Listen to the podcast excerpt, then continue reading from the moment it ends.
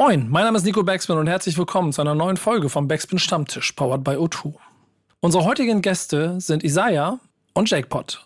Und mit beiden wollen wir darüber sprechen, inwiefern Hip-Hop ihnen bei ihrer künstlerischen Identitätsfindung geholfen hat.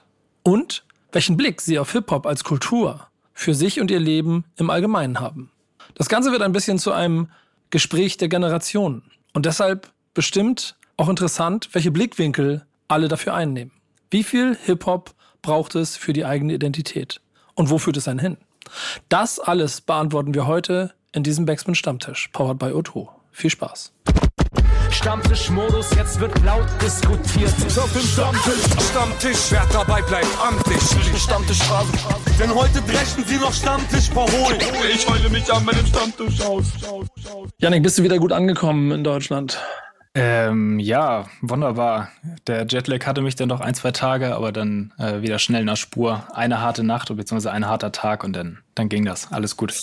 Wir, wir, ich darf immer noch diese schönen Sätze sagen, wir dürfen nicht erzählen, was wir gemacht haben, aber wir waren ein paar Tage in den USA, haben dort äh, einen Stammtisch aufgenommen. Das war so ein New York-Special, das ihr euch noch anhören könnt. Ähm, jetzt sind wir wieder ähm, vollzählig hier in Hamburg äh, vertreten und äh, gehen in eine neue Folge mit einem, finde ich ehrlich gesagt, ganz spannenden Thema, weil wir so ein bisschen auch hier durch Generationen reiten werden heute, was das Thema angeht.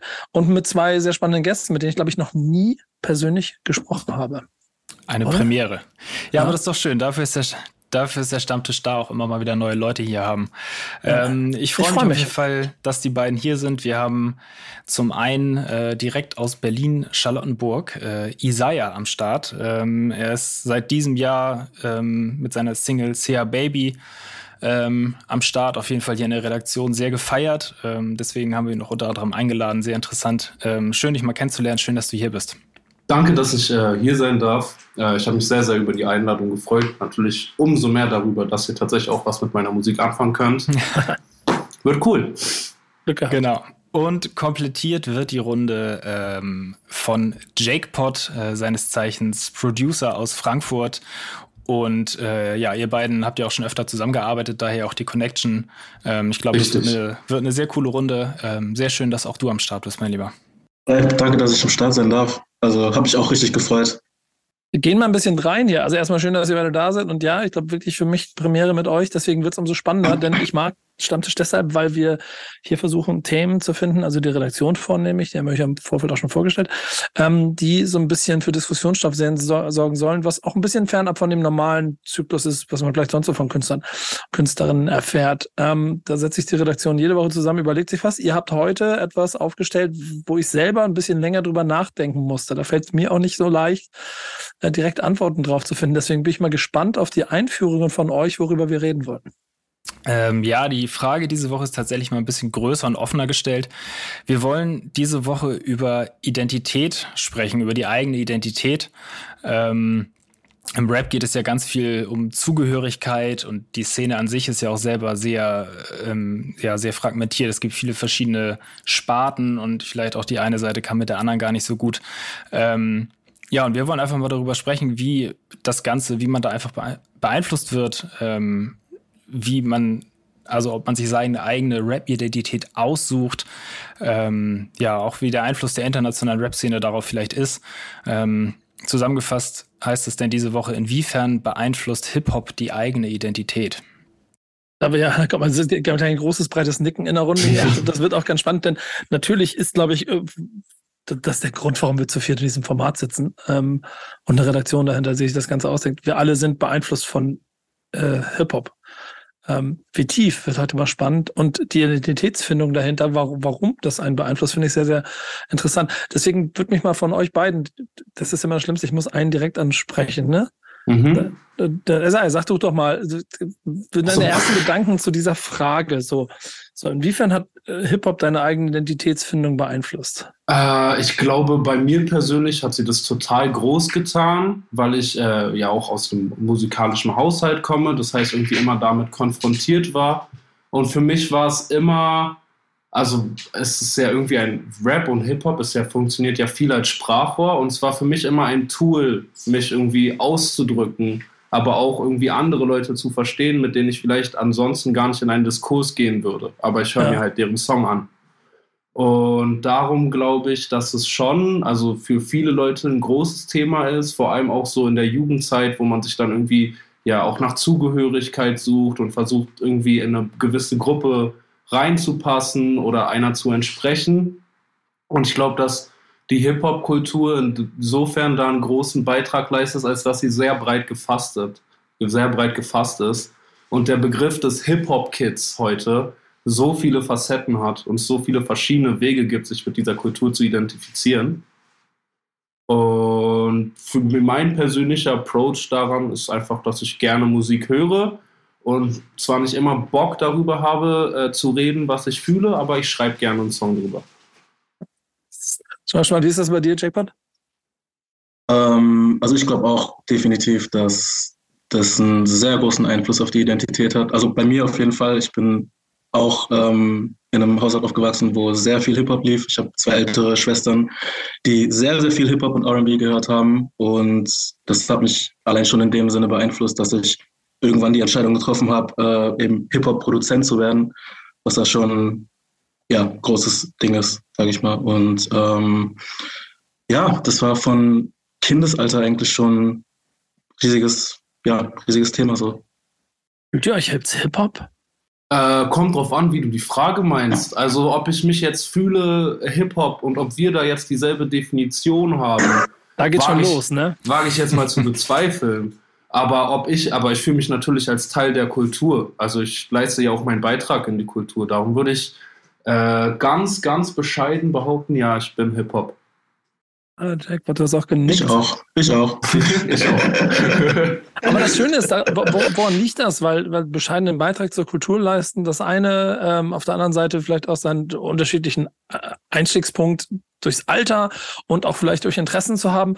Und trotzdem ist ja eigentlich die Identitätsstiftung durch Hip-Hop so schön und so vielseitig, wie sie nur sein kann heutzutage. Ne? Dass der, der, der Spielplatz an Möglichkeiten immer größer wird und trotzdem man sich, glaube ich, wenn man sich mit Leuten ernsthaft über unterhalten, immer auf so einen gewissen Kern fokussieren kann. Wie habt ihr das von älteren Generationen äh, in eurem Umfeld bisher so mitbekommen, quasi und auch mit auf den Weg bekommen, was in dieser Kultur steckt und damit dann vielleicht auch für die eigene Identität wichtig ist?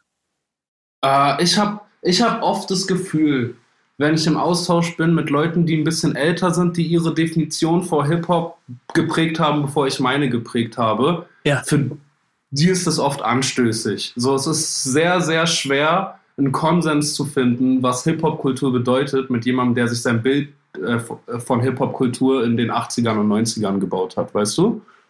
Und darum finde ich, ist es oft so in der Konversation ist es schwer, weil ich meine, ich bin zwar totaler Rap-Fan, ich bin auch ein 90s-Fan, auch wenn ich es jetzt nicht so groß nach außen trage, aber man muss halt immer, ich muss halt immer erst References auspacken, jetzt in Diskussion mit älteren Menschen, bevor mir wirklich attestiert wird, dass ich Hip-Hop bin. Aber was die Leute kennen ab 2010, weißt du, was in die Hip-Hop-Sparte reinfällt, das ist dann auf einmal irrelevant. Weißt du, wie ich meine? Ja, voll, voll, voll. Ich, ich, ich, ich liebe den Punkt, ehrlicherweise. Ich kenne auch selber so viele Menschen, die äh, äh, im engeren Umfeld, wo da, reite ich immer gerne auf Down and Base aus dem Love and Hate äh, Format rum, die schon eine klare, klare Definition davon haben und die in den 90ern manifestiert ist. Ich mag aber auch trotzdem immer den Kern von dessen. Das habe ich zum Beispiel auch gehabt. Wir haben heute auch eine Love and Hate Folge aufgenommen, wo es um äh, eine Stadt wird bunt, ein Graffiti-Buch ging mhm. recht ausführlich. Einer der Protagonisten, Davis, war da zu Gast. Die Folge kommt jetzt auch die Tage. Ähm, da, da habe ich schon den krassen Impact von dem gemerkt, was man damals gemacht und gebaut hat. Und das darf nicht verloren gehen. Trotzdem verstehe ich voll, dass Hip-Hop, finde ich, deshalb auch so stark ist, weil jeder individuell sein eigenes Ding daraus machen kann. Das heißt, es gibt eigentlich kein, kein, kein Verbot. Also wie, ja, ja, wie, total. Wie du Hip-Hop sein darfst. Ja, wobei ich hab's, also ich hab's als Kind schon auf dem herkömmlichen Weg versucht, also so in Cargohosen, Züge anmalen und so. Das ist mir dann halt irgendwann selber so zu cheesy geworden und auch zu doof. Also Hip-Hop-Abitur angefangen, aber nichts Genau, genau. und darum, das ist, glaube ich, so ein bisschen das Problem, dass die Leute sich irgendwie immer dann darauf berufen, ja, es gibt ja die vier Grundelemente. Und wenn nur, wenn du die vier Grundelemente vereinst, bist du auch wirklich Hip-Hop, aber Breakdance ist nicht mehr relevant. Weißt du, wie ich meine? So, Du Also musst ich- anders tanzen mittlerweile, um im Club gut auszusehen. Ja, ich, ich, ich höre so Wartan, Wartan im Hintergrund schon so, wow, Bro, sag, Sorry. chill mal, chill mal, komm, komm mal, komm mal zu, unserem, zu unseren Shows und so. Aber ja, schönes Beispiel dafür ist die Hip-Hop Academy in Hamburg, die ich seit, seit 10, 15 Jahren begleite, die immer neue junge Kindergenerationen quasi damit in Kontakt bringt und die ähm, einfach eine, dann eine Tanzgruppe haben, die sich um Breakdance kümmern und das ist halt eine Gruppe, so Mhm. und, und äh, neuere Stile, äh, wie sie heute in Musikvideos getanzt werden, halt zehn Gruppen haben, weil die Kids halt so tanzen wollen wie in den Hip-Hop-Videos. Was dann wiederum den Breakern im Herzen halt ähm, jetzt vielleicht weniger, aber immer mal wieder auf Weh getan hat, weil sie gemerkt haben, dass sich da einfach Gewichte verschoben haben. So, aber du hast so einen schönen Satz gesagt, er sagt, ich, Jack, Jack, ich muss mal ein bisschen mit reinholen in die Nummer hier. Du nickst Mhm. immer sehr viel. Ich hoffe, du, also du stimmst ja zu der ganzen Sache. Aber hast du Ja. auch so das Gefühl, dass, ähm, wenn man aus Hip-Hop eine Identität herausfinden will, dass man nicht so viel auf das geben sollte oder was, was Generationen davor daraus gemacht haben? Oder ist es umso wichtiger, genau darauf zu achten? Also ich glaube, es ist schon, also es sollte schon egal sein, was die ältere Generation davon hält, so, weil so viele Sachen sind einfach outdated und nicht mehr ja, der Zeit entsprechend. Aber andererseits denke ich mir dann immer rum, denke ich mir dann immer so, dass man auch so ein bisschen, weiß nicht, äh, Respekt an die ältere Generation geben sollte. Ah, Respect Ja, ich- Architects, ich glaube, ne? Ja. Respekt ist, Respekt ist genau das richtige Stichwort. Also man kann gerne sein eigenes Ding machen. Ähm, man kann sich auch gerne von der älteren Generation loseisen, wenn man das so sagen kann, aber immer wissen, wo es herkommt und Genau. äh, ja, halt einfach den, den Respekt zollen ähm, und ja, sich einfach bewusst sein, dass, dass andere das aufgebaut haben, einem das ermöglicht haben, was man jetzt gerade macht, egal ob es jetzt wie bei euch Musik ist oder ob es um Tanz geht oder auch Nico bei uns beiden, die halt einfach nur mehr oder weniger schlau drüber quatschen. Ja, ich Aber preach, preach, ist gut. Ja, ich habe ich hab mein Hip-Hop-Abitur relativ schnell abgebrochen, weil ich nicht wirklich viele Talente in mir entdeckt habe, außer das Leute voll zu quatschen. Äh, und äh, dass ich ein sehr guter Sänger bin, hat Yannick auf unserer Tour letzte Woche das war ein Traum. Ach, das war ein. Traum. mehrfach bestätigt. Ähm, aber auch da, auch da sagte ich nein und habe es nicht Beerst gemacht. uns auch. Was meinst du? Beerst uns heute auch mit einer Ja, wenn ihr wollt, fange ich euch gleich hier Empire State of Mine von, von, äh, von Jay-Z und Alicia Keys vorzusingen. Ich fange mit der Hook an, wenn ihr wollt. Ich würde jetzt, ähm, ich, ich klicke mir das kurz auf die Kopfhörer. Ja, macht dann Rap geh ich- Part? Na- Nein, meine nicht, sonst sitze ich hier gleich allein im Call. ähm, aber, aber Einflüsse sind schon ein entscheidender Faktor, ähm, finde ich. Und ich will es immer so formulieren. Ich habe das Gefühl, dass so gerade so eine Generation, auch mit denen ich groß geworden sind, natürlich einen vollen Einfluss aus den USA hatten bei im Prinzip allem, was wir gemacht haben. Das ist der Grund, warum ich heute noch mit Baseballcaps rumlaufe. Ähm, und dass das dann, weil es zu wenige Role Models aus dem eigenen Umfeld quasi gegeben hat. Jetzt seid ihr äh, in einer Zeit unterwegs, wo es das alles x-fach aus allen Ländern gibt. Kannst, kannst, kannst Ja, dich- wobei ich sagen würde, dass dieser deutsche Status, von dem sich nach außen orientieren, gar nicht, also daran hat sich nicht so viel geändert. Ich glaube, es ist halt weniger irgendwie, dass man guckt, was macht die East Coast und was macht die West Coast, sondern man hat halt auch irgendwie mittlerweile ein Auge drauf, was in UK passiert und was in Frankreich passiert. Aber dieses Nachahmer-Ding und irgendwie immer dabei sein, irgendwie einen Sound zu duplizieren, der woanders schon vorhanden ist. Ich glaube, das ist immer noch genau, wo wir stehen mit deutschem Hip-Hop seit immer und wahrscheinlich für immer. Jetzt mal sehen, mal sehen, was der Produzent dazu sagt. Ähm, ja, ich stehe da zu 100% dahinter. Also allein das, wie soll man sagen, dass so Deutschland ja sowieso immer so ein bisschen hinter It's a fact. It's a fact. was den Sound angeht. großes Problem. Da sind wir nämlich bei wieder Identität. Und wenn du dir die DNA einer identitätsstiftenden Basis in Deutschland überlegst, dann besteht die im Zweifel in einem großen Kern vielleicht aus Kleingartenverein, Schützenfest und einer Woche Mallorca. Ähm, weil, weil die Einflüsse drumherum vielleicht nicht ganz und damit dann auch schon Schlagerfestivals, weil die Einflüsse drumherum vielleicht auch nicht so viel zugelassen wurden oder ist durch eine, eine, eine gesellschaftliche Entwicklung vielleicht auch nicht anders sich äh, öffentlich dargestellt hat. Das ist ja, weil du es gerade beschrieben hast, so in Ländern wie Frankreich, äh, England ja auch nochmal ganz anders als, als es hier in Deutschland ist. Ist euer Blick deshalb automatisch auch immer eher über den Teich oder beziehungsweise über, über bestimmte Landesgrenzen weiter nach Westen? Jetzt aktuell bei allem, was ihr macht? Mm, ja, schon. Also ich schaue definitiv auch, was irgendwie in anderen Ländern passiert. Ähm, ja, auch jetzt zum Beispiel in Frankreich oder I don't know, ähm, Spanien oder so. Vielleicht ähm, Spanien auch? Ja, so äh, ein bisschen auf jeden Fall. Nee, es gibt also aus Barcelona kommt, also die Spanier haben es richtig, richtig drauf, rap-technisch. Ja. Äh, und das läuft halt bei denen so gut, weil die halt die zweite Weltsprache sind. Und das heißt, es total viele Märkte hat. Das heißt, ich kann Rapper sein aus Spanien oder aus Venezuela und werde automatisch noch auf anderen Kontinenten gehört. Weißt du? Das ist, glaube ich, auch ein Problem von Deutschrap. Wir bewegen uns halt in einem Sprachfeld und also die Sprache ist halt extrem unsexy. So diese Deu die deutsche Sprache. Es ist alles sehr verbaut und kantig. Und ich glaube, dass wenn ich jetzt als Ausländer ohne irgendwie einen Deutschbezug das höre, dann klingt das für mich viel zu rau. Während du im Englischen oder im Französischen zum Beispiel allein durch Betonung so viel wettmachen kannst, was im Deutschen halt nicht funktionieren würde. Würdest du lieber auf Englisch rappen?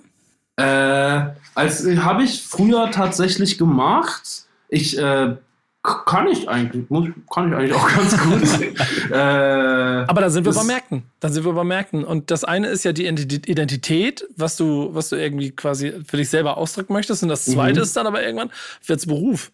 Wird's, wird's Karriere? Wird es irgendwie der Lebensunterhalt, den du damit bestreiten möchtest? In welcher Form und wie groß du es auch immer schaffst? Denke ich nämlich nicht, weil sobald ich auf Englisch rappe, ne, sind, ist meine Konkurrenz ja auch besser, weißt du? und äh, darum äh, muss ich mich da ein bisschen, bisschen zurückhalten. Macht mir total Spaß. Ich schreibe auch manchmal was, wenn ich jetzt keine Ahnung will, dass äh, mein Cousin, der kein Deutsch kann, äh, irgendwie versteht, was ich ausdrücken will aber für mich, auch als Deutscher, macht es irgendwie keinen Sinn und ist also für mich nicht mein identitärer Sound, wenn ich mir extra also alles nochmal übersetzen muss in meinem Kopf. Weißt du, wie ich meine? Mhm. Wir haben ja sehr viele Nischen mittlerweile. Mhm. Ist das von Vorteil? Äh, ich finde total. Also ich wundere, also so jetzt gar nicht despektierlich gemeint, manchmal kriege ich so in meinen Rap-Charts von Spotify oder jetzt entdecken bei Apple Music Rap-Songs vorgeschlagen, die ich persönlich gar nicht unbedingt in dieses Genre eingeordnet hätte, weil wir jetzt irgendwie einen viel größeren Rock-Zugang haben. So dieses Drum and Bass Zeug wird auch irgendwie immer größer in Rap, so dass es irgendwie sehr sehr schwer ist zu sagen, was jetzt noch der klassische Rap Sound ist. Aber ich finde es total gut, weil es halt das Spielfeld größer macht und weil halt dadurch auch irgendwie Kombinationen möglich sind zwischen zwei Musikern, die man davor halt in andere Genres und deshalb niemals zusammengebracht hätte. Gibt es für euch irgendwelche Grenzen? Oh, naja, also ich, ich bin schon klassischer Rap-Fan. Das heißt, so in dem Moment, wo es so zu cloudy wird und einfach keine Reime in einem Song sind, tue ich mich total schwer damit, das ein Rap-Song zu nennen. So. Aber passiert ja so. Also Playboy Carti zum Beispiel ist jetzt nicht so mein Sound. Der rappt ja nicht. Der sagt halt Sachen und manchmal reimt sich was und das fällt natürlich faktisch gesehen unter Rap. Aber im privaten Kontext würde ich es nicht unbedingt so definieren. Ja. Ja, oder bei so Künstlern wie, was ja auch irgendwie häufiger mal eine Debatte war, zum Beispiel Post Malone, der immer wieder als Rapper gesehen wird und ich weiß nicht, als er das erste Mal aufgetaucht ist mit seinem, ich weiß nicht mehr, welcher Song das war, ähm, dachte ich halt, ja, okay, das ist doch eigentlich schon eher Gesang oder RB halt. Mhm. Und bis heute wird er einfach als Rapper gesehen. Irgendwie verschwimmen da halt die Grenzen sehr stark. Verteidige ich auch mit, mit Mann und Maus, äh, mit allem drum und dran. Äh, für, fürs Genre, das ist dann einfacher, wenn ich in den Playlisten placken möchte. He saved my life for a reason. ähm, äh, ehrlicherweise hat er mein, mein, das ist mein inneres Popschwein so hart getriggert in einer Zeit, wo ich dann auch immer wieder meine Probleme mit musikalischen Ausflügen hatte und mir dann in einer Essenz gezeigt hat, wie, wie cool das ist. Und am Ende des Tages freue ich mich immer wieder darüber, wenn, wenn, das ist das Schöne an dieser Remix-Kultur Hip-Hop, dass sie, und so beschreibe ich sie immer, dass, dass sie dir Möglichkeiten gibt. Eigentlich ist alles da draußen, kannst du aufnehmen und kannst was draus machen. So, im Zweifel sogar Comedy. Ähm, also du hast ein Thema, mit, Thema mitgebracht, worüber du reden möchtest. Deswegen bring das mal rein jetzt in den Raum, damit wir das mal aufnehmen können. Da habe ich ehrlicherweise ein bisschen Angst vor. Okay. Erzähl, erzähl, mal. Äh, ich habe tatsächlich, also ich wurde gefragt, so, hey, was ist ein Thema, in dem du dich wohlfühlst, aber wo du auch offen für eine Diskussion und neue Gedanken wärst. So fragt die Redaktion also an. Das gefällt mir. Das ist, das ist ein schöner Ansatz. Da. No, so habe ich es formuliert, auf jeden Fall. äh, ich habe mir, ich habe dann halt lange überlegt, so und jedes Thema, das mir so auch spontan eingefallen ist, kam mir schon ein bisschen abgegessen vor. So. Ja. Und dann habe ich über, habe ich halt, saß ich halt zu Hause und habe so normal mein YouTube geguckt, wie ich das halt manchmal mache und bin darauf auf den Trichter gekommen, dass ich ein totaler Stand-up-Fan bin und äh, diesen, diese Transition ja schon in Amerika zum Beispiel beobachte, wie es funktioniert dass ich jetzt, keine Ahnung, eine Senior Hall Show habe, weißt du, wo ich auf einmal die Fugees in einem Comedy-Rahmen auftreten lasse. Und jetzt ist die Roots die äh, allgemeine Band von Jimmy Fallon, weißt du, sind, wir sind irgendwie an anderen Orten ist es schon so ein total normaler, so, es geht total miteinander einher, weil es halt auch eine Kultur ist, die lustig sein zulässt, weißt du, und überzogen sein und äh, nicht immer äh, so korrekt sein, aber halt dafür einen guten Witz machen. Und darum finde ich, dass diese Dinge irgendwie total zusammengehören. Und habe mich immer gefragt, warum das in Deutschland nicht so gut funktioniert. Also warum wir uns hier alle so ernst nehmen und nicht mal irgendwie mit jemandem Lustigen was zusammen machen. Ich habe eine Meinung. Sagt mir eure erstmal. Nee, sagt mir eure erstmal. Ich will mal hören, was, was der Rest der Runde sagt. Ich quatsch ja eh immer so viel. Also, ich will gar nicht so viel quatschen. Mein, mein erster Gedanke dazu war gerade, dass es glaube ich, so ein bisschen das Grundproblem ist, was wir eben schon angesprochen hatten. Ich glaube, Nico, du hattest den Fernsehgarten oder irgendwie sowas als, als Beispiel genannt. Das habe ich jetzt die letzten Tage in den USA halt auch gemerkt. Ich glaube, da, wenn man jetzt mal Beispiel USA bleibt, da ist Hip-Hop mhm. einfach so viel mehr in der, in der ganzen Gesellschaft verankert, dass es da einfach jetzt in diesem Comedy-Rahmen auch viel besser und natürlicher funktioniert, als es momentan noch in Deutschland ist. Also hier ist es, glaube ich, einfach schnell so ein bisschen, bisschen peinlich. Also ich finde, das ist dann ganz schnell immer dieses klassische Beispiel von Werbung, äh, Rap in, in der Werbung, wenn dann weiß ich nicht, so auf lustig gemeinte Raps irgendwie da stattfinden, dann ist man ganz schnell immer auf so einer, auf so einer Schiene. Ähm, dass es einfach irgendwie, ja, dass die, glaube ich, die deutsche Gesellschaft einfach noch nicht so weit ist. Sie ist noch nicht bereit dafür. Ja, wirklich. Die ist, wir sind einfach in der Breite noch nicht bereit dafür, ähm, das cool aufzuziehen und so zu verstehen, wie es denn vielleicht gemeint ist. Ich würde sogar noch einen Schritt weiter gehen. Ich würde sagen, in der Breite ist es einfach nicht cool genug, um daraus etwas Cooles entstehen zu lassen. Denn es gibt sicherlich Gründe dafür, warum Mario Barth Fußballstadien füllt. Und ah, es, gibt, okay. es, es, gibt sicherlich auch Gründe dafür, warum ähm, der Megapark Schlagerkünstler bucht für ihre Veranstaltung und das immer brechend voll ist. Aber das kollidiert so ein kleines bisschen mit dem Faktor Coolness, glaube ich, den wir alle aus Hip-Hop heraus für uns identifiziert und dann auch mhm. interpretiert und neu umgesetzt haben, den du in anderen Ländern halt einfach ganz einfach hast. So, da geht es schon um Multikulturalität. Also allein die Tatsache, wenn, wenn ich in Amerika ist es DNA, brauchen wir nicht drüber zu reden. Jeder, der mal da war, der sieht das. Jede scheiß Hausecke kannst ein Musikvideo drehen. Jeder zweite Typ sieht ein bisschen danach aus, als ob er mindestens genauso Hip-Hop ist wie du selber. Und, und, und, das passiert ja in Deutschland seltener. Aber ähm, auch in UK und, und Frankreich, finde ich, gibt es eine gewisse Ästhetik in Sounds und im, im, Alltagsbild, was du so noch nicht ganz so stark kopieren kannst, weil du es noch nicht so zugelassen hast in, in Deutschland gesellschaftlich, glaube ich. Mhm. Und deshalb finde ich es schwierig, diesen Comedy-Effekt damit reinzusehen, weil ich das, was du beschreibst, ich finde das mega. Ich, the, the Roots so, James Corden mit, mit, mit, mit Carpool Karaoke. Ich finde, das ist eine großartige Sendung, so über Dekaden. Und, da sind, und das ist ein Mix aus und da drin findet auch statt. Und das ist trotzdem mega cool und nicht uncool und nicht cringy gemacht. Auf irgendeine Art und Weise. Und dann stelle ich mir in Deutschland vor, dass die Leute am liebsten noch Stefan Raab wieder haben wollen. Und ich möchte nichts gegen den Humor von Stefan Raab sagen, aber Stefan Raab ist der, der Yo, Yo, Yo Hip-Hop sagt. Und dann, dann, und dann stellt euch mal vor, wie das, wie da der Mix aus Comedy und Co. aussehen könnte. Das ist mit, ich könnte jetzt Fluss, Fluss, Fluss, ne? Das ist mit ähm, meinen Freunden von, jetzt komme ich nicht auf den Namen, äh, Rebell Comedy im Prinzip das schon gibt, ist, ist cool, aber da liegt es auch voll auf dem Migrationshintergrund des kompletten Ensembles. Ja, die, die, sind auch, die sind ja irgendwie so das Paradebeispiel, das man dann irgendwie immer anführt, so wenn es so in den Kontext geht. Ich glaube, so das Einzige, was noch so für Street und Hip-Hop und Comedy und Migra gleichzeitig steht, ist Abdel Karim. Ja.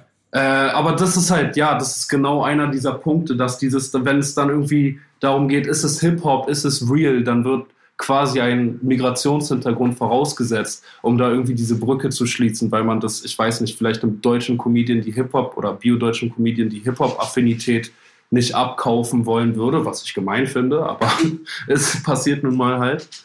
Äh, und ja, ich glaube, das ist so ein bisschen auch Teil des Struggles, weil wir haben an und für sich Leute, die sich gut lustig vermarkten können. Ne? Ich denke jetzt an einen SSIO oder zum Beispiel, der eigentlich nur, der Alben schreibt voll mit Witze aber trotzdem seinen Coolness-Faktor dabei nicht verliert. Jetzt muss man aber auch bei ihm sagen, ja, das ist halt ein Typ, der ist 1,90, der wiegt 100, was weiß ich, Kilo und sieht halt aus, wie er aussieht. Darum spielt es dann vielleicht natürlich auch mit rein. Und das ist halt irgendwie schwer, finde ich, liegt aber, glaube ich, auch an dieser deutschen Stiffness einfach und so un, ja, wie kann man das so ein bisschen so unbeholfen, einfach so, so ah. durchkrackeln. So. Ja, ja das glaube ich. SSIO wird, glaube ich, innerhalb der Szene ganz, ganz anders wahrgenommen als im, im deutschen Außerhalb Durchschnitt, sagen wir mal. Ja, ja, ja. im deutschen Durchschnitt. Das ist, glaube ich, innerhalb der Szene, was du gesagt hast, absolut so der, der lustige Typ mit lustigen Songs und außerhalb wird er einfach schief angeguckt und ja, ist halt, wird halt einfach irgendwie, ja, 0,0 ernst genommen wahrscheinlich auch einfach. Ist, ist glaube ich, auch ein Generationsthema. Da noch ziemlich viel krasser weil mhm. vieles von dem, was dann auch Outlet für, solche, für solche, für solche Merges sein könnte, wo, wo man irgendwie ein, ein gewisse Hip-Hop-Coolness mit einem Comedy-Effekt und eventuell Musik und oder anderen Aspekten der Kultur paaren kann. So da die, die Akzeptanzfläche dafür ist noch relativ überschaubar in der Breite, glaube ich. Mhm. Das, das, das, wird über die Zeit kommen, aber es, es ist noch nicht da und Dazu kommt noch bei mir, also Jack, du musst gleich mal was dazu sagen, bitte, ne? aber bei mir kommt immer noch der Punkt, dass ich ehrlicherweise auch ziemlich wenige Sachen wirklich lustig finde. Ähm, ja, ich glaube, das ist auch mein Problem tatsächlich. Also es ist, gibt so wenig, was ich lustig finde. Und was mir gerade noch eingefallen ist, ich weiß jetzt nicht, ob das so wirklich zu Comedy und sowas zählt, aber zum Beispiel, dass halt Dendemann irgendwie bei, äh, was war das, Neo Magazin Royal irgendwie mhm. war. Boah, 10 von 10. Ähm, 10 von 10.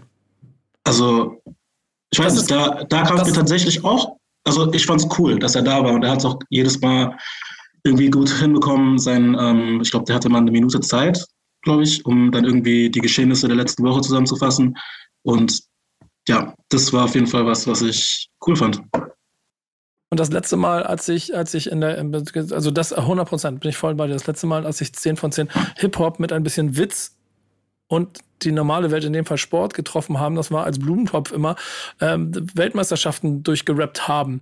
Mit, einem, mit, mit, Witz und Augenzwinkern und sowas alles. Und da haben dann aber auch Thomas und, und Gabi vom Fernseher halbwegs verstanden, dass die, die Jungs da aus dem Reihenhaus in München, dass das ja alles auch ganz fundige Kerle sind und deswegen ganz lustig ist. Aber den Weg von SSIO zu äh, äh, mach mal eine Sendung wie Stefan Raab und hab mal, keine Ahnung, eine Band im Hintergrund oder so, das ist, glaube ich, da sind wir, sind wir Lichtjahre von entfernt in diesem Ja, Land. wobei, das ist auch, glaube ich, ein bisschen, äh, es gab mal bei, innerhalb dem Rahmen von Stefan Raab gab es diesen Auftritt von Eminem, wo mhm. er sich halt einfach Eminem-mäßig daneben verhalten hat und irgendwie ja. zehn Minuten lang darauf rumreitet, dass man halt in Deutschland im Fernsehen fluchen darf. ja. Und ich glaube, seitdem hatte keine deutsche Fernsehredaktion mehr Bock auf Hip-Hop. Erst recht nicht auf Hip-Hop aus dem Ausland. Und ich glaube, das ist halt, also irgendwo sind wir ja selber schuld, weil wir uns halt immer so cool und angreifbar und wir sind kein Teil von euch und ihr werdet niemals Teil von uns. Aber ich glaube, wir sind jetzt eigentlich in einer Zeit, wo man das überholen muss, wo man jetzt mal irgendwie gucken muss, wie man diese Kultur, die faktisch gesehen die bessere Musik ist, die aus Deutschland kommt, einer breiteren Masse zugänglich macht. Weil so macht es keinen Spaß. Mic Drop. Ich, das ist, ja, ich, ich glaube, das ist wie bei vielen anderen Punkten aber auch ganz schön, dass, und da kann ich dann wieder mit meinen alten Hip-Hop-Klischees und dann zitiere ich gerne Falk Schacht an der Stelle immer wieder mit der Hip-Hop-Party oder mit der Party, wo man früher nicht raufgekommen ist und dann an der Tür gestellt ist, dann hat man irgendwann die Tür aufgebrochen, hat die Party gestürmt und irgendwann hat man die eigenen Partys veranstaltet und hat die anderen Leute raus, rausgeschmissen. Da sind wir ja gerade. So, mhm. Hip-Hop macht, Hip-Hop macht die Party und Hip-Hop macht eine Party nach der anderen der berühmte Ballermann-Vergleich von vorhin hängt mittlerweile auch schon, weil ich jetzt mittlerweile eine Handvoll Künstler und Künstlerinnen kenne, die regelmäßig in diese komischen Läden da gebucht werden und Megapark rauf und runter. Gibt dem noch zwei Jahre. Dann, dann hat Deutschrap auch den Ballermann äh, ge geentert, komplett. Äh, Schlager wird von, ja, ist Schlager wird von Rap geschrieben, so. Und lass mal Comedy an der Stelle auch mal so weit kommen, dass es immer nicht nur Klamauk sein muss, sondern auch schlau, witzig, mhm. dann oder, oder zynisch, selbstironisch, was auch immer, gepaart halt mit dem kulturellen Aspekt und der Coolness von Hip-Hop und dann hast du das, was du haben möchtest. Und ähm, das wird vielleicht noch ein paar Jahre länger dauern, aber dann machst du es halt selber und scheiß darauf, ob irgendjemand anders dir die Räume dafür gibt. Mic drop.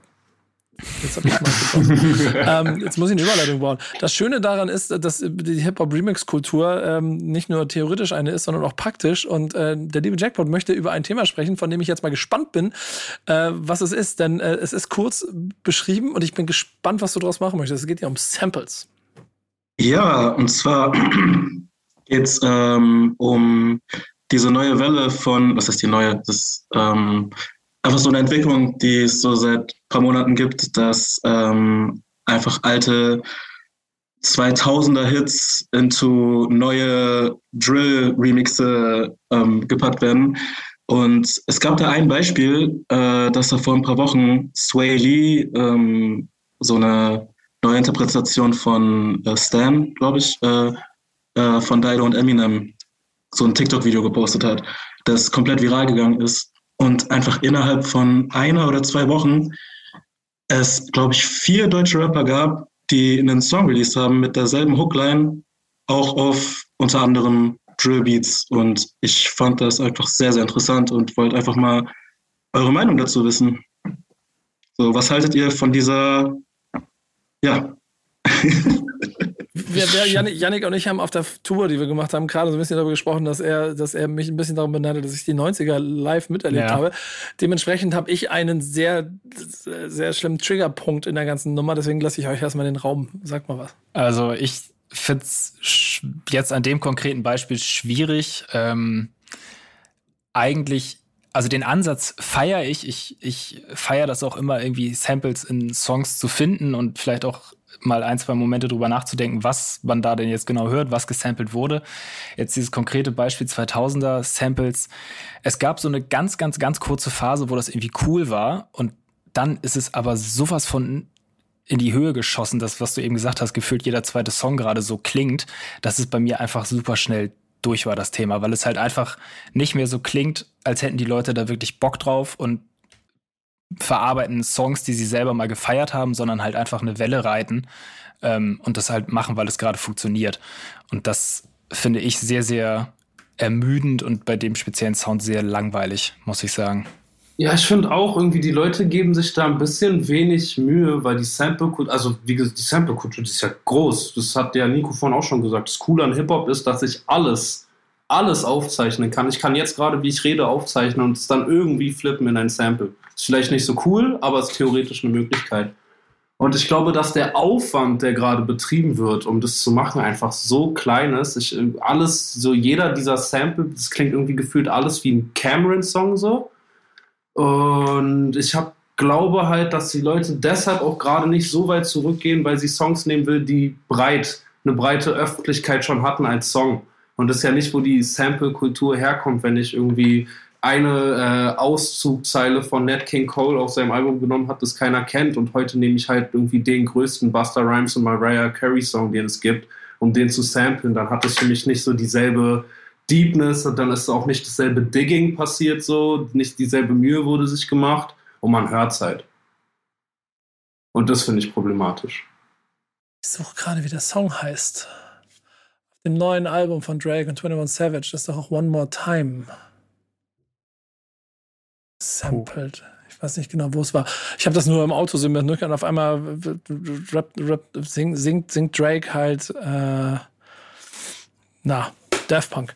Ähm, mhm. Und ich finde, das ist, das ist ein schmaler Grad, der mich sehr oft sehr sauer macht. Denn wenn es eine, wenn es ein, wenn es eine Huldigung, eine Hommage an etwas ist, was hier ein bisschen mehr so klang, dann, dann ist es okay. Ich weiß, das sind, das sind hier, das, das sind die, das sind die Master, die machen das. Ich bin vielleicht jetzt auch Master, aber ich nehme das ja, ich, so interpretiere ich das. Vielleicht das Bild mhm. so. Aber das Gefühl, das mag ich und dann bin ich cool damit wenn ich genau das, was du eben geschrieben hast, Isaiah, wenn ich das, das, das schnelle Gefühl von, da baut jemand irgendwas zusammen, weil im Zweifel auch noch Label verantwortlich dafür entschieden haben, hey, wir haben hier im Katalog etwas, das ist ein Hit von vor 18 Jahren oder von vor 20 und der feiert Jubiläum, lass doch nochmal neu auflegen. Und dann klatscht man da sinnlos was zusammen, nur damit man Leute erreicht, die da Bock darauf haben. Das macht mich jedes Mal sauer beim Zuhören. Fühl ich. Ja, mich total. Ja, und irgendwie, das macht mir auch immer ein bisschen von dem kaputt, weil es weil es irgendwie so, ähm, ich weiß nicht, mir ein wenig Gefühl dafür gibt, was ich heute eh schon immer seltener habe, dass, dass, dass wirklich Künstler und Künstlerinnen dahinter stecken, die, die was ausdrücken wollen. Und wenn sie was ausdrücken wollen, damit weniger Leute erreichen, weil es einfacher ist, einfach irgendwas aufzuklatschen und aufzuwerfen, wie, wie Mikrowellen essen. Das macht mich sauer. Ich, ich hoffe, ich mache dir nichts kaputt, äh, J-Paul, aber das ist ehrlicherweise das, was ich dabei immer fühle. Wie geht's denn dir dabei? Ähm, ich sehe es ähnlich wie, also ihr habt ja relativ ähnliche Meinung, also Yannick und Isaiah. Ähm, ich finde es halt in, ja, in den letzten Monaten hat es so ein Ausmaß erreicht von so vielen Leuten, die, wo man halt einfach merkt, es haben sich nicht so viele Leute Gedanken gemacht, ähm, dass sie das irgendwie so verpacken, dass es, ähm, dass es, dass es erstens den Originalen gerecht wird und halt einfach so einen schnellen Hit mal machen wollten. Und das, ähm, ich weiß nicht, das stößt bei mir dann auch irgendwie so auf. Ja, ich finde auch, auch irgendwie Teil des Problems ist, dass ich oft das Gefühl habe, und das, das ist dann wirklich irgendwie hart, dass die Leute den Song, den sie gesampelt haben, auch wenn sie nicht so weit zurückgegangen sind und tatsächlich selber gelebt haben, als der Song groß war, man hört manchmal, dass sie sogar den nicht kennen und dann bin ich wirklich so, Bro, ja. so you doing too much. Das äh, geht, geht dann für mich nicht fett. So. Und ich bin, ich, ich liebe die Sample-Kultur eigentlich. So, ich habe auch, also ich habe mich mal als Kind so versucht als Producer, ich war nicht gut, ich habe es gelassen. Aber es macht, es macht Spaß und da, es ja. gibt so viel, also man kann sich ja überall bedienen. Und wenn du dich dann da bedienst, wo es schon äh, äh, 10.000 Mal Gold gegangen bist, dann finde ich einfach den, den Weg dahin nicht so spannend. Genau das ist ehrlicherweise das, was ich dann auch fühle. Ich habe jetzt gerade den Song rausge also rausfinden lassen. Bela aus der Redaktion hat mir gerade erzählt, Circo Loco ist das. Und das ist halt voll auf der Basis von Daft Punk. Deswegen werde ich den mir noch in aller Ruhe noch dreimal anhören, um dann mein Urteil darüber zu fällen, ob ich das cool finde oder ob ich es kacke finde. Denn ähm, ich muss auch ehrlicherweise gestehen, dass ich mein ganzes Leben oder mein ganzes Hip-Hop-Leben auf Songs basiert, die wiederum aus einer Sample-Kultur heraus die 60er und 70er Jahre voll einfach mal teilweise gnadenlos ausgeschlachtet und mitgenommen haben, was mir dann über die Jahre erst bewusst geworden ist, welche Songs ich wie gefeiert habe und dann festgestellt habe, dass es halt einfach das gleiche als Soul-Song schon gibt.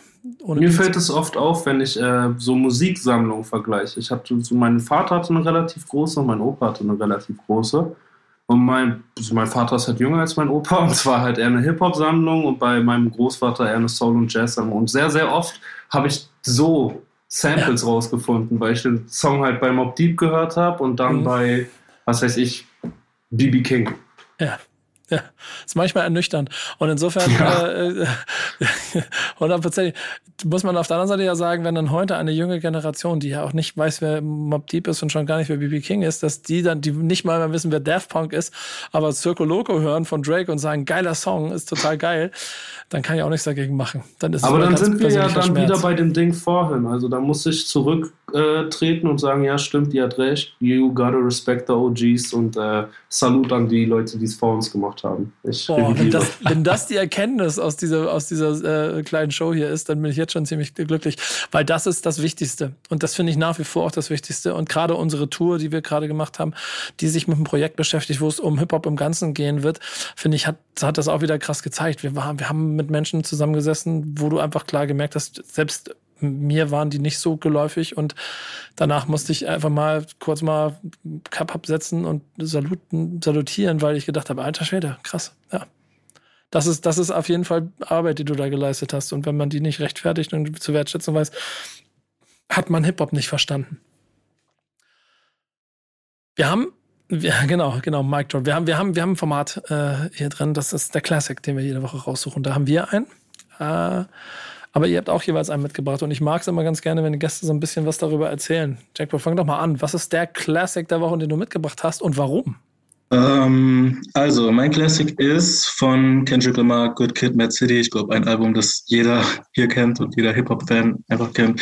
Ähm, ich hatte auch eine schwierige Entscheidung. Ich wusste nicht, ob ich My Crazy Life von YG nehmen soll oder das. Und am Ende habe ich das genommen, weil mich das einfach persönlich am meisten geprägt hat, glaube ich. Also das war einfach der Soundtrack meiner Teenagerjahre ähm, und es ist einfach ein Album, das meiner Meinung nach perfekt ist von Anfang bis Ende. Hast du dich und deine Jungs auch immer im White Toyota gesehen? Ja, und wir haben auch immer äh, Backseat Freestyle im Auto gerappt. ähm, nee, ich weiß nicht, das stimmt einfach alles. Das war also das ganze Konzept von dem Album, die Story, ähm, dass es jeder Song irgendwie als einzelner trotzdem noch funktioniert, aber wenn man die alle zusammenfügt, ist einfach diese, diese, diese Geschichte ergibt von Kendrick äh, und seiner Familie, sag ich mal. Ähm, und ja, das ist mein Classic der Woche. Mama fucking Domino's Ad. So geil. Ich habe das vor kurzem, ich hab vor kurzem mal wieder gehört, äh, das ganze Album, weil ähm, ich glaube, es war hier schon die Redaktion. Vor, vor zwei Wochen. Die Hinterlandgang hat es auch mitgebracht. Einer genau. von beiden. Und, und, und war es da, hat es da nicht auch Geburtstag gefeiert? Komm, helft mir, Leute. Ich glaube, ja. 10. Ja. Ah, nee, da war die Folge. Nee, sorry. Finden wir gleich aus. Bela und Tanja, die schreiben 22. Oktober kam es raus. Siehste, also das Jubiläum und das hat dazu geführt, dass ich es auch nochmal intensiv gehört habe und so und dann auch wieder gemerkt habe, also zwei Punkte dazu habe ich auch schon, deswegen mache ich schnell. Das scheiß Ding hat mich wieder zurück in US-Rap geholt, nachdem mich US-Rap ein paar Jahre verloren hat.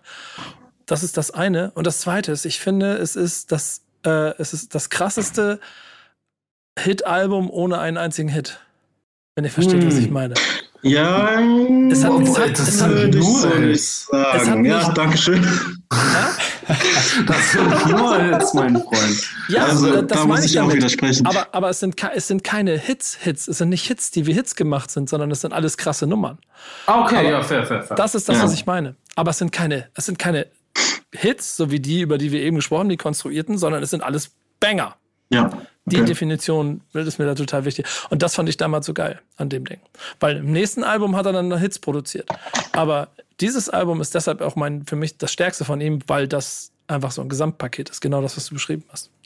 Ich fand krass, wie ehrlich, also so, das zieht sich ja durch durch seine Karriere. Der ist ja nicht äh, irgendwann unehrlicher geworden oder unoffener in seinen Texten. Ich würde eher sagen, dass es eine Steigerung gab. Aber das war 2012, wenn ich mich nicht irre, ne? Ja. Mhm. ja.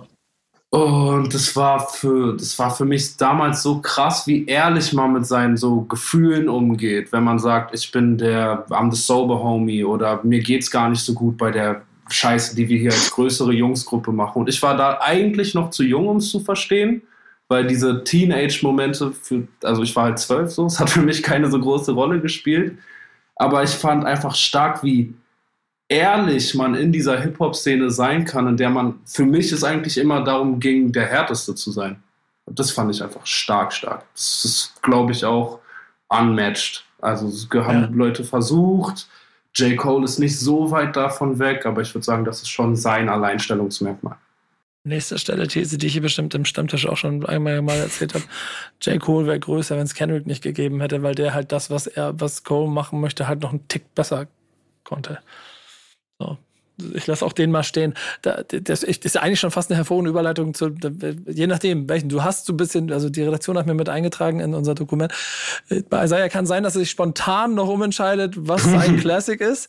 Ich habe hier einen stehen, ich bin gespannt, ob, es, ob der es ist. Auf den würde die Überleitung passen. Welchen Classic äh, hast du denn mitgebracht? Äh, es ist nicht der, auf den es passt. Leider, leider. Ich oh, muss jetzt stimmt. den ganzen Rahmen sprengen. Ja, mein, äh, mein Classic-Album für diese Woche ist äh, M. Bilal 2010. Das ist ein äh, Manuelsen-Album von 2010. Äh, ich weiß nicht, ich würde jetzt einfach mal kurz erklären, warum. Das ist, das ist der äh, Raum hier. Classic, absolut Ich Classic. fand für mich persönlich, das war, also ich muss dazu sagen, das ist eins der ersten Street-Deutsch-Rap-Album. Ich nenne es bewusst nicht Gangster-Rap, weil es damals ja. noch woanders war das ich äh, gehört habe. So, ich hatte davor schon meine Berührungspunkte mit Deutschrap, so mit Sido und klar auch mal Bushido auf dem Schulhof, aber das war das erste Mal, dass ich so Real Street Deutschrap irgendwie von Latz geknallt bekommen habe. Es war damals bei meinem Onkel zu Hause das äh, Gerüchte äh, mhm. halt die Fresse, glaube ich, damals. Und ich fand so, das hat so krass auf mich gewirkt. Also ich war ja zehn und da kommt dieser Mann, der ist so groß, so der ist, hat einen schwarzen Kapuzenhoodie drauf und der rappt harte Texte und dann singt der so schön. Das war für mich so ein, so ein Kopfknall. Das hat so gar kein, auch, auch ähnlich wie bei Kendrick, das, was ich sage, so diese, Ehr, also diese Ehrlichkeit und diese, also dieses Selbstbewusstsein, das man eigentlich damals auch definitiv gebraucht hat, um so in die Hip-Hop-Szene reinzusenden, das fand ich einfach stark damals. Dann war der groß, hatte diese Kette, sah gut aus, so und dann habe ich mir halt mal reingezogen, was der so macht, beziehungsweise äh, das Album halt äh, bekommen, zugespielt, so illegalerweise von meinem Onkel, weil die Texte waren eigentlich noch laut äh, meiner Eltern ein bisschen zu hart für mich. Und äh, ich fand es einfach, auch mit den Love-Songs, die drauf sind, ich kannte das aus der amerikanischen Kultur schon, dass man irgendwie einen Love-Song macht und einen RB-Approach hat. In Deutschland war das für mich aber komplett, komplett neu. So klar gab es mal einen Jonesmann und so, aber der ist halt mehr RB als Rap. Und darum war das einfach so, die sämtliche Eindrücke, die das mit sich gebracht hat, so einfach krass und das Album ist so, ich höre es heute, ich höre es immer noch, jeden Tag mindestens ein Song davon. Es ist einfach von vorne bis hinten, der ganze Korpus, auch wie das Storytelling ineinander übergeht. Das ist für, für Deutschland advanced und für Deutschland 2010 ist es Lichtjahre voraus. So, das finde ich, wenn Leute irgendwie so so ehrlich sich mit sich selbst auseinandersetzen, sich so verletzbar machen und aber dabei trotzdem so stark aussehen dann äh, hatte das für auf den kleinen Isaiah natürlich den größtmöglichen Einfluss. Ey, sehr krass. Ähm, ich finde, also A, die Worte, die du wählst, dafür total beeindruckend, weil, weil du es so in den Himmel hebst. Und ähm, gerade mein Blickwinkel auf Manuel, den ich dann ja schon Jahre vorher auch in, in seiner Entwicklung und in den ersten Schritten damals schon gesehen habe, ähm, auch so ein kleines bisschen bestätigt. So, dass es irgendwann so einen Punkt gab, wo er, wo er wahrscheinlich sein eigenes Schaffen so auf einen gewissen Höhepunkt gelegt, gelegt hat. Und es oftmals wirkte, als ob es nicht noch die Zeit noch nicht reif dafür gewesen ist, aus verschiedensten Beweggründen. Mhm. Und das sind, das sind gesellschaftliche Entwicklungen, genauso wie musikalische Szene interne. Ähm, und dieses Album ist, also das, ich, ich bin nicht wie du, dass ich es regelmäßig höre. Ich habe nicht so viel davon im Ohr gerade. Mhm. Aber ich äh, habe es mir abgespeichert als genau das, was du so beschreibst, als ein so ein Ding, wo, er, wo man drauf guckt geguckt hat, weil es einfach ja. ziemlich krass beeindruckend war. Und jetzt habe ich eben mir die Feature-Liste dazu nochmal angeguckt. Die ist ja auch sowas wie, ein, wie das Who is Who von dem, was von damals. schon damals ja. da war und dann auch noch geblieben ist und so. Da sind ziemlich viele Faktoren, die zeigen, dass das ein sehr, sehr großes Stück äh, Deutschrap-Geschichte ist, das wahrscheinlich under underrated ist. Ja, ey, das hat mich so, das, das waren so viele Eindrücke, weil der irgendwie auf dem Eis saß so, so ein sehr, sehr deeper Liebessong drauf. Und der nächste Song ist dann einfach Dein Ex äh, featuring Farid Bang. Und ich bin so, yo, was passiert hier gerade? Äh, das ist, ich finde find einfach den Gesamtkorpus, die Übergänge ineinander. Auch tats tatsächlich so, der, es ist ja mit Interludes gearbeitet, was ja. nicht so viel passiert in Deutschrap und jetzt viel, viel weniger, weil wir ja gerade in einem Song-Business und nicht in einem Album-Business leben. Aber ich fand das bis heute ist es eins der schlüssigsten Gesamtprojekte, was aus deutschem Hip-Hop rausgekommen ist. also so von Jack vorne bis hinten macht es Sinn. Ja, so, Jack, du, du, ich sehe ich ähnlich. Ich sehe es ähnlich. Äh, deswegen habe ich mich eben gerade auch so gefreut, äh, genau. weil es, das war das. Es gibt drei Alben, die ich in meinen Jahren, also in den Jahren, als ich Deutschrap irgendwie für mich entdeckt habe, äh, die mich wirklich krass geprägt haben. Und das waren Asak Stereotyp, Mietwagen Tape und MBLI 2010. Wirklich diese drei Alben sind für mich die drei wichtigsten, glaube ich, jemals. Wisst ihr, was ich, wisst ihr, was ich jetzt mache aufgrund von euren Löbeshymnen? Ich werde mir dieses Album nochmal nehmen und ich werde es mir in aller Ruhe nochmal anhören. So, dann, ja, aber das, ey, ja, wirklich. Ey, mach, das wirklich. Nimm dir einen ja, Freitagabend, hol ja. dir einen guten Wein, mach entspannt, weil das wirklich, es lohnt sich. Ja, ich habe da richtig Bock drauf, denn ich finde ja wirklich, dass der Musiker Manuelsen auf jeden Fall nicht den Hack für seine musikalische Karriere bekommen hat, den er verdient hat für das, was er, Definitiv, ja, was er Definitiv nicht. Ja. Was er als was? Talent auf die, auf die Karte gebracht hat. Ja, aber ich glaube halt auch, dass, also einmal sind wir hier in Deutschland und Deutschrap ist lustigerweise, auch wenn Rap eine schwarze Kultur ist, ist der Zugang für schwarze Menschen in die deutsche Hip-Hop-Kultur sehr, sehr schwer gewesen. Schon immer, er wird es bis heute gemacht. Die Repräsentation ist auch niedrig, niedrig. Und wir kommen jetzt so in so eine Zeit, wo wir so Platz haben für flashy Lightskin-Rapper, so, die halt auch dieses R&B-Ding und die Sexiness mit sich bringen. Aber es gibt so wenig Afrikaner, die repräsentiert sind in Deutschland. Und auch Manuelsen ist jemand, der sich ja auch seine Zugänge anders suchen musste und darum auch ein total gutes Beispiel dafür, weil der sich erst in, erst in der türkischen und arabischen Community sich etablieren musste, bevor er der Deutschrap-Öffentlichkeit überhaupt vorgestellt werden konnte. Und das ist, glaube ich, eines der größten Probleme, das wir haben bis heute, dass wir ein Land sind, in dem eine schwarze Kultur nicht schwarz vertreten wird. Äh, und darum ist er, glaube ich, für mich auch so ein Pionier und Vorreiter und auch eine wichtige identitäre Figur, weil er einfach einen Gegenhalt gibt und schon einfach seitdem er aktiv ist, einer der größeren Namen in dieser Szene ist und auch nicht wegzureden. Ich finde also allein die Zitate, die du ihm gerade geliefert hast, sind, äh, ich, ich freue mich auf die Zitattafeln, äh, inkl inklusive der Botschaft äh, nach draußen, die wir damit streuen, denn ich kann auch da ziemlich viel unterschreiben und sehe auch genau die Punkte auch ähm, rückblickend als auch schwierig an. Und deswegen ist es schade, was ich eben schon gesagt habe, dass das Album damit vielleicht auch ein kleines bisschen oder darunter so ein kleines bisschen gelitten hat. Ich nehme es mir an, ich höre es mir an und dann, und dann sprechen wir an anderer Stelle nochmal darüber. Ich bin Total gerne. Äh, weil Total es, gerne. Es, macht, es macht Spaß. Ähm, wir haben auch ein Classic. Mal gucken. Mal gucken. Wir haben diese Woche Missy Elliott mit Under Construction. Ähm, das Ding ist am 12. November 2002 rausgekommen, wird also jetzt 20 Jahre alt. Ähm, damals hauptsächlich von Timbaland produziert worden, auf Platz 3 gechartet und äh, am Ende auch mit Doppelplatin ausgezeichnet, also sehr, sehr erfolgreich. Ähm, ist auch Rap-Album des Jahres geworden damals. Ähm, und ja, Missy Elliott, ja eh, wir hatten das vor ein paar Wochen mit äh, Baby Joy war es, glaube ich, die wollte, die wollte über Missy Elliott sprechen in der Stammtischfolge. Missy auch einfach irgendwie Vorbild für ganz, ganz viele äh, Frauen da draußen. Ähm, immer Vorreiterin gewesen, immer, immer starke Persönlichkeit im Rap-Game, ähm, immer ja über Jahre an der Spitze dabei gewesen und ähm, ja sehr sehr viel krasse Musik released, unter anderem dieses Album Under Construction. Habt ihr eine Meinung zur Album oder Künstlerin?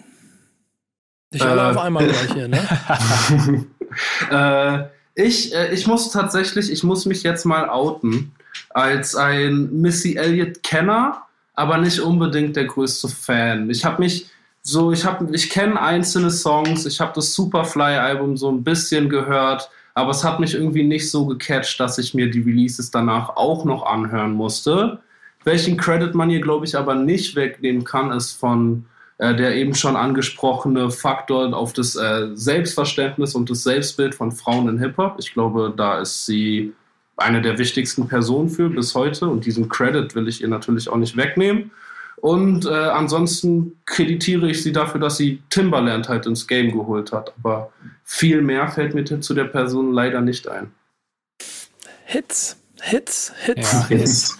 Hits, sehr viel. Also das wollte ich auch sagen, wie ich früher Missy auf jeden Fall immer mit, mit diesen Hits wahrgenommen, auch immer diese unfassbar coolen Musikvideos. So, das sah einfach mhm. immer echt nice aus alles. Und dann auch erst später, äh, genau das, was Isa ja gerade gesagt hat, erst später verstanden, was sie denn überhaupt für einen Einfluss für andere hatte, was sie da, also wie krass es eigentlich war, mit was für einer Selbstverständlichkeit sie ihre Sachen damals schon gemacht hat. Ich höre mal nebenbei ein bisschen noch mal rein. Das mache ich mal. Ich habe mir gerade Spotify gemacht und bin mal Gossip Fox hängen geblieben, Featuring Ludacris. Und habe mich daran erinnert, dass das auch ein ziemlich geiles Musikvideo hatte, worauf ich jetzt gleich dann loslaufen werde, um das Video immer noch mal anzugucken, um dann wieder zu merken, okay, was für krass Stichwort Zeit voraus. Krasse Sachen Missy Elliott zu dem Zeitpunkt gemacht hat, wo sie in diesem Game war, was man da irgendwie fast wie eine Selbstverständlichkeit äh, angen angenommen hat. Und deswegen ist es, glaube ich, aber ungleich. Also es wäre die, die Cardi B's und, und, und, und, und, und Nicki Minaj dieser Welt wären nicht da, wo sie sind, wenn es nicht Missy Elliott gegeben hätte. Kein Fall. Ich Kleine Zitattafel für Bela. Ich arbeite heute mit Zitaten. ähm, das, ist, das Zitat ist hiermit freigegeben, Bela. Das kannst du schon mal benutzen. ähm, ich weiß nicht, Jay, ob du auch noch was zu Missy Elliott sagen möchtest, sonst leite ich in unsere Playlist über. Ähm, ich glaube, da wurde auch alles schon gesagt. Dann machen wir nämlich das, was wir zum Ende immer machen. Ähm, wir haben eine Playlist, da taucht Deutschrap auf. Die heißt Thank Backsman, It's Friday. Dann versuchen wir umfassend ähm, alle Bereiche davon auszuleuchten und euch ein bisschen was zu zeigen äh, Untergrund in, in, der einen Blase, Untergrund in der anderen Blase, auch den Mainstream, aber von uns kuratiert so, dass es euch ein Gefühl dafür gibt, was da sonst noch alles so los ist. Das macht die Redaktion. Die sagt mir dann immer jeden Freitag, Nico, hör dir den Kram mal an, den wir da zusammengestellt haben, such mal drei Songs aus und stell die mal zusammen.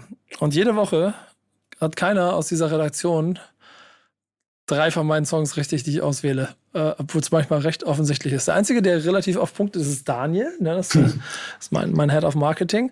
Shoutout der, Daniel. Ähm, der, ja, Shoutout Daniel. Ja, genau, der am wenigsten eigentlich mit dem musikalischen Bereich in diesem Haus zu tun haben sollte und am meisten lesen kann, was in dieser Playlist Songs sind, die ich auswählen würde. Äh, Janik, hast du irgendeinen richtig gehabt? Ich habe nicht mal mitgeraten, Nico. Ach so. Wir waren ja noch, wir waren ja noch on the road sozusagen, als die Abstimmung lief. Ähm, ich glaube, ich habe gerade eine Theorie aufgestellt. Ich glaube, Daniel ist einfach so gut, weil er durch diesen gewissen Abstand mehr Objektivität hat als wir in der Redaktion. Wir sind einfach im Daily Business so damit beschäftigt, dass wir völlig verkopft an die Sache rangehen. Ja, vor allen Dingen, weil ihr ganz oft eine Frechheit ist, was ihr denkt, was ich für Songs auswähle, nur weil irgendwie der eine, da muss er doch. So, nee, lass uns mal bitte mal den Song anhören. So. Äh, aber trotzdem muss ich ehrlicherweise sagen, diese Woche, also ich hätte eigentlich von jedem zwei von drei fest erwartet. Denn zwei von drei waren eigentlich wirkliche No-Brainer. Die sind. Ja, das stimmt. Das stimmt. Die hätte ich auch genommen, sage ich jetzt ja. einfach mal. Ja. Hätte ich mitgeraten. Ähm, du hast dir als ersten Song Haze ausgesucht äh, mit Dior Hypnotic Poison. Ähm, ist der fünfte Track auf der EP, die jetzt auch am Freitag rausgekommen ist. Dunkle Seite des Mondes heißt das Ding. Und ist ein ja, ich glaube, man kann fast Liebessong sagen, ähm, relativ deep, äh, aber trotzdem auf Haze Art interpretiert. Ähm, genau, schöner Boom Bap Sound, so wie man das von ihm kennt. Ähm, auch eine sehr schöne EP. Da bin ich dann. Das ist schön, wir haben so eine Boom Bap Renaissance mit ganz vielen neuen Leuten, die das ganz mhm. gut machen. Das gibt mir mein Boom Bap Herz halt jede Woche aufs, auf easy so Möglichkeiten. Ich wähle mir einfach Boom Bap aus. So. Und das, was Hayes da macht, ist schon, das ist schon Königsklasse in diesem Format. Nee, der ist wirklich stark, stark. Also den höre ich auch privat. Bin ja. ich Fan. Finde ich gut. Fan bin ich auch von. Fan Bitte? bist du auch von. Ich habe ich hab eingeleitet. Eine Überleitung gebaut. Nico, du bist Fan von DP. Ähm, auch öfter, öfter hier vertreten. Ähm, ihre neue Single Blockbuster am Freitag erschienen. Ähm, ist die zweite Single in relativ kurzer Zeit, wenn ich das richtig im Kopf habe. Da kommt auch ähm, demnächst ein neues Release auf uns zu. Und ja, auch da bleibt sich treu. Ähm, Boom Bap Sound. Ähm, ja, rappt, rappt über ihren Traum, den sie da, den sie da leben darf. Ähm, wieder sehr, sehr schönes Teil. DP ja auch irgendwie Backspin Family. Boah, Daniel ist schon weg, glaube ich. Ne? Ich hätte gerne von dem nochmal erfahren, aber den, aber den dritten richtig gehabt hätte. Das weiß ich Man hört nicht. auf jeden Fall deine Boombap-Affinität schon aus den Blickings raus. ja, aber äh, come on, Alter, die ist ja, die ist ja wohl allgegenwärtig. Und das hey, ist auch. Ist Bombe, keine Frage. Ja, ja da, da, da, bin ich ja mit sozialisiert. Aber das ist auch, das ist auch das Klischee, dass die Redaktion mir dann gerne mal als Umhang umstülpt und nur weil es irgendwo Bum Bum Chuck macht, sind sie immer der Meinung, ja, das muss er auf jeden Fall auswählen. Und deshalb wähle ich ab und zu auch mal Dinge aus, die so klingen. Äh, keine Angst von Savi hast du als dritten Song gepickt. Ähm, auch bei ihm ist am äh, Freitag das gleichnamige Album rausgekommen. Und ja, auch sehr krasser, gefühlvoller Song. Ich finde es sehr, sehr stark, wie er, wie er seine Stimme einsetzt. Ähm, das war's nämlich. Insgesamt starkes Release, auch so die Sachen, die da vorgekommen sind. Ähm, finde ich alles sehr, sehr gut, was er macht. Äh, gerne mehr davon. Das Ding mit Mayan fand ich gut. Ja, ja. Mayan Dissy auch als Feature drauf. Ähm, also ja, ins, runde, runde Sache, das Teil. Ich find's gut. Ich mochte es. Also, mal was anderes. Hatte theoretisch auch, ich versuche hier die, gerade nebenbei, bin eben davon abgekommen, weil ich ja wieder eine Notiz gemacht habe, hatte auch diese Woche noch so zwei, drei andere Sachen im Auge, die ich euch auch noch zeigen wollte. Aber davon habe ich dann Abstand genommen, habe mir den genommen. Ähm, ich fand, Gute genau, Wahl. das war, die Sierra Kit Nummer war eigentlich auch äh, wie gemacht dafür, um sie auszuwählen.